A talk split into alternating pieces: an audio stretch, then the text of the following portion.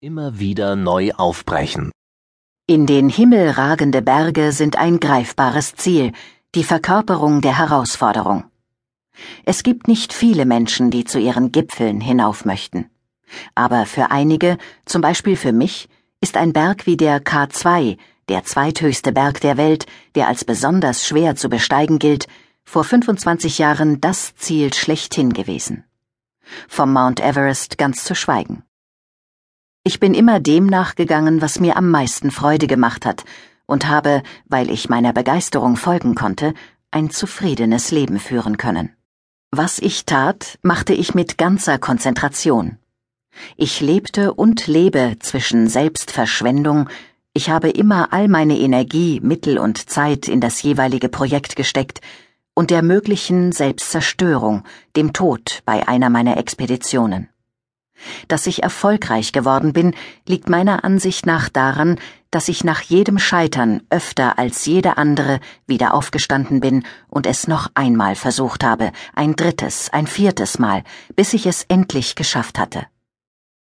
Ich habe in meinem Leben immer wieder etwas Neues begonnen, weil ich nur dann stark bin, wenn ich mit Neugierde an meine Ziele herangehe. Meine erste Lebensphase verbrachte ich zwischen den steilen Felsgraten der Dolomiten, in der vertikalen Welt sozusagen.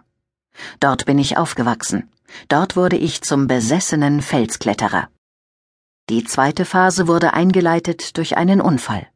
Ich erfror mir nach einer Expedition am Nanga Parbat die Füße, einige meiner Zehen mussten amputiert werden.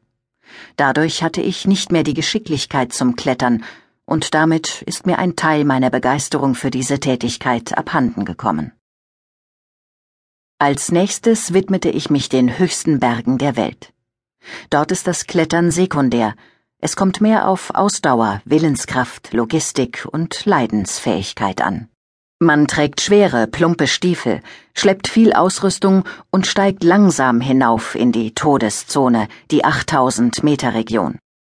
Dort oben ist der Sauerstoffpartialdruck so gering, dass man kaum noch Leistung bringen kann und es sich anfühlt, als wäre das Hirn mit Watte gefüllt. Lange haben mich diese großen Berge fasziniert. Diese zweite Lebensphase hat mich auch bekannt gemacht, weil ich die Gipfel des Himalaya in einem neuen, durch seine Einfachheit revolutionären Stil, so wenig Ausrüstung wie möglich, gemeistert habe. Mit gut 40 Jahren hatte ich alle höchsten Gipfel der Welt bestiegen. Aber ich war noch zu jung, um mit einer Flasche Bier vor dem Fernseher auf eine Rente zu warten, die ich mangels Einzahlungen sowieso nicht bekommen hätte. Ich stellte mir sofort eine neue Aufgabe und durchquerte zu Fuß Eis- und Sandwüsten, darunter die Antarktis. Die vierte Phase meines Lebens löste wieder ein Unfall aus. Ich brach mir das Fersenbein. Natürlich nicht am K2, sonst hätte ich diesen Beitrag nicht schreiben können, sondern daheim. Wir Menschen stolpern nicht über Berge, sondern über Maulwurfshügel.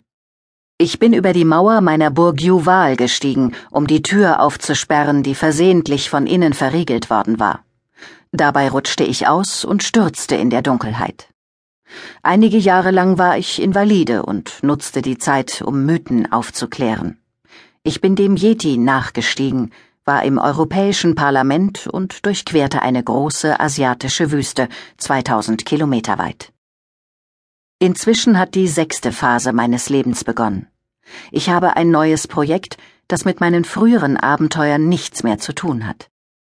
Seit Jahren arbeite ich daran, in Südtirol eine museale Struktur mit fünf Häusern zu schaffen, um zu erzählen, was eigentlich passiert, wenn Mensch und Berg sich begegnen. Finanziell ist das ein großes Projekt. Wenn ich dabei einen Fehler mache, bin ich wirtschaftlich am Ende. Ich riskiere wieder einmal alles. Im Gegensatz zum Haben wird das Tun nie langweilig. Deshalb stelle ich Taten in den Mittelpunkt meines Lebens. Grenzsituationen sind es, die mich immer gelockt haben. In kritischen Momenten entscheidet allein der Instinkt, die Summe aus Wissen, Erfahrung und Selbsterhaltungstrieb, also der Einzelne und sein Geist. Alle festgefahrenen Verhaltensmuster zerbrechen. Es ist die mentale Kraft, die uns bestehen lässt, die Begeisterung, die uns die Motivation liefert unsere großen, selbstgesteckten Ziele wieder und wieder anzupacken.